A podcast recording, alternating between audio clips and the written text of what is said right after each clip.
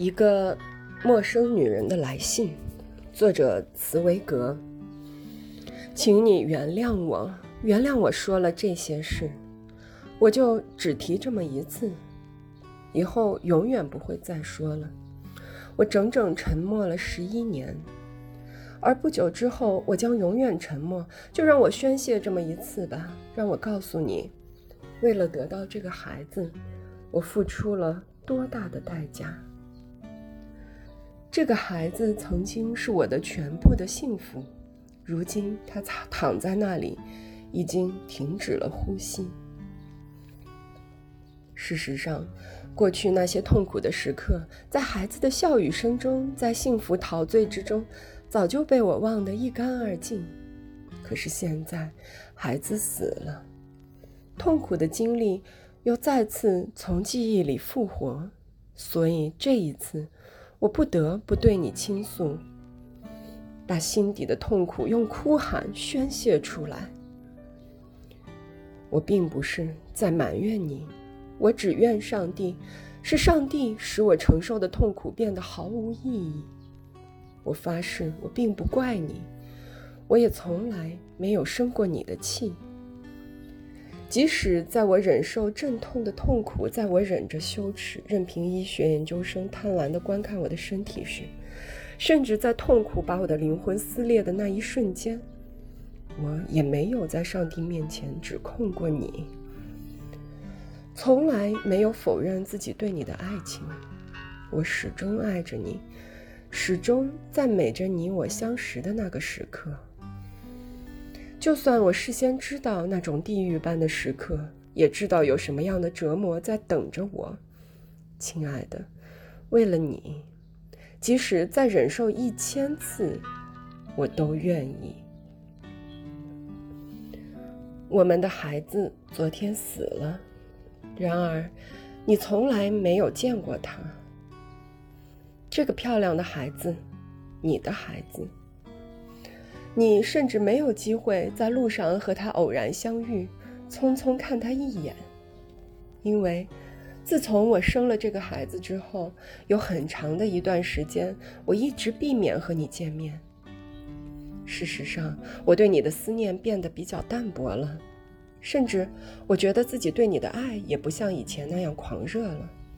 至少，在我得到这份上天的礼物之后。我为爱情所受的苦就少多了。我不想让自己的爱在你和他之间被分割，所以我决定全心全意照顾孩子，不再想你这个离我生命太遥远的天之骄子。就算没有我，你也活得很自在。可是孩子需要我，他需要人抚养。而且我随时可以吻他，可以把他搂在怀里。显然，我已经摆脱了对你朝思暮想的焦躁心情，摆脱了我的厄运。是另一个你解救了我的灵魂。只有在极少的情况下，我的情感才会又卑微地移到你的身上。事实上，我只做了一件事，那就是。每逢你的生日，我都会送一束白玫瑰给你。这些玫瑰，就和当年我们共度第一夜之后，你送给我的那些花一样。这十年、十一年来，你是否曾经问过，是谁送来的花？你是否曾经回想起，从前你送过这种玫瑰花给哪个女孩？我不知道。也永远不可能知道你的答案。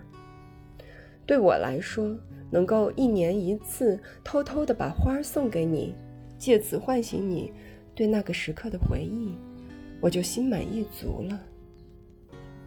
你从来没有见过我们可怜的孩子，现在想起来，我很后悔自己把他藏起来，不让你见他。你要是见了他，你一定会爱上他的。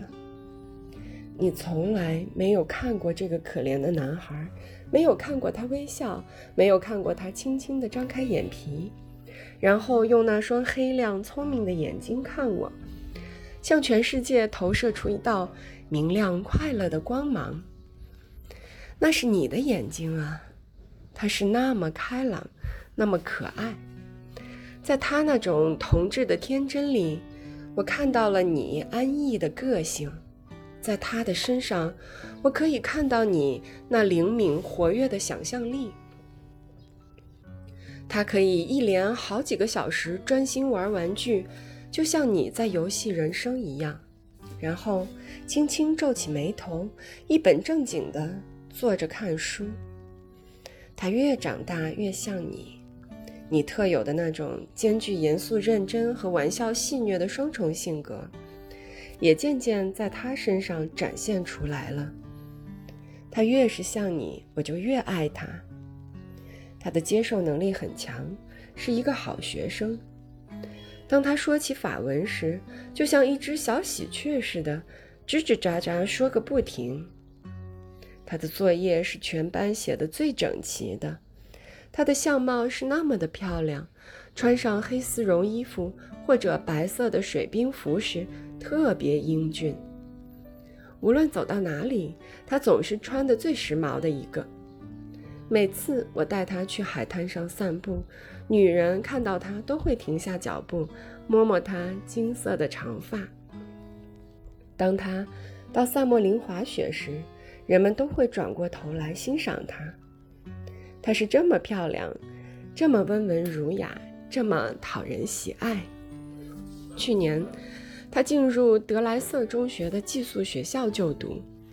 当她穿上制服，配上短剑，看起来就像是十八世纪的宫廷侍童。可是现在，他身上除了一件小睡衣之外，什么也没有。我可怜的孩子，他就躺在那里，嘴唇苍白，双手叠在胸前。